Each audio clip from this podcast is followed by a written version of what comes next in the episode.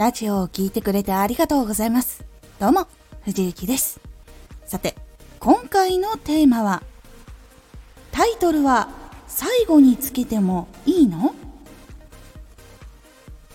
タイトルは最初に決めるのももちろんいいんですけど最後につけた方が内容的にかなりしっくりときた言葉っていうのが出てきやすくなるのでタイトルがかなりしっくりしやすいというものになっていきます。このラジオでは毎日16時19時22時に声優だった経験を活かして初心者でも発信上級者になれる情報を発信しています。ラジオの最後のまとめのところでもう一度タイトルを伝えるっていうのも話の内容が記憶に残りやすくなるので実はおすすめなんです。話す時原稿を作る時に最初にタイトルをつけることっていうのが結構多いと思います。タイトルをつけて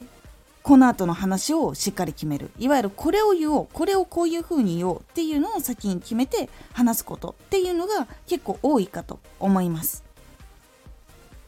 ですが最初にその決めてどういうことをどういうふうに話すっていうのがもう慣れている人とかだったらその最初に決めたタイトルと内容っていうのが結構ぴったり合ってることっていうのが多いんですがこれが慣れていない人もいらっしゃると思います。その場合は一番最初にどういうことをどういうふうに話すっていう仮タイトルもしくはテーマみたいな。このテーマで話すぞみたいな感じにして原稿を作ったりお話をしてみるのが結構いいかと思いますそして話し終わった後に原稿だったら中身を原稿振り返ってタイトルはこうしようっていう風に決めた方が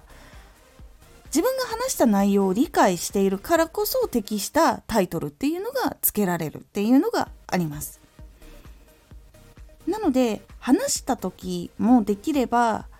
振り返ってタイトルをつけるっていうのがいいんですが放送生放送とかだったりとかしたらそれが難しいと思うのでその場合は一番最後のまとめの部分で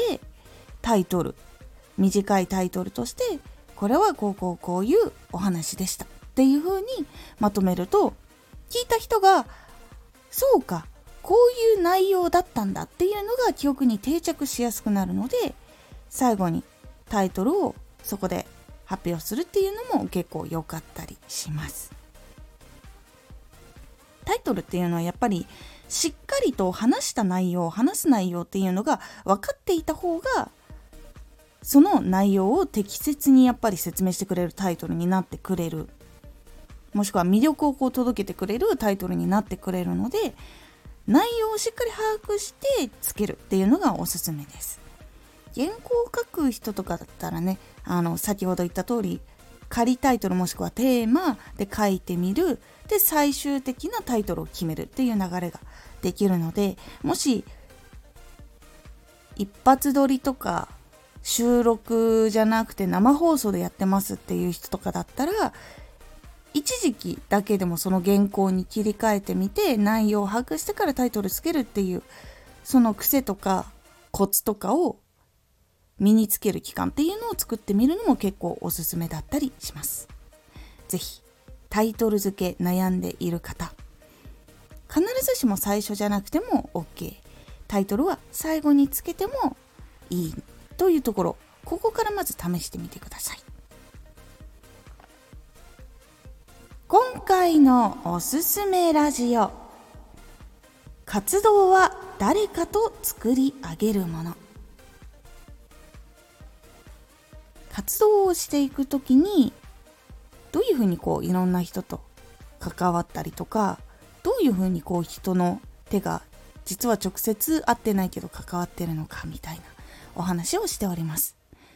このラジオでは毎日16時19時22時に声優だった経験を活かして初心者でも発信上級者になれる情報を発信していますのでフォローしてお待ちください。毎週2回火曜日と土曜日に藤雪から本気で発信するあなたに送るマッチョなプレミアムラジオを公開しています。有益な内容をしっかり発信するあなただからこそ収益化してほしい。ラジオ活動を中心に新しい広がりにつながっていってほしい。毎週2回火曜日と土曜日。ぜひお聴きください。ツイッターもやってます。ツイッターでは活動している中で気がついたことや役に立ったことをお伝えしています。ぜひこちらもチェックしてみてね。コメントやレター、いつもありがとうございます。では、また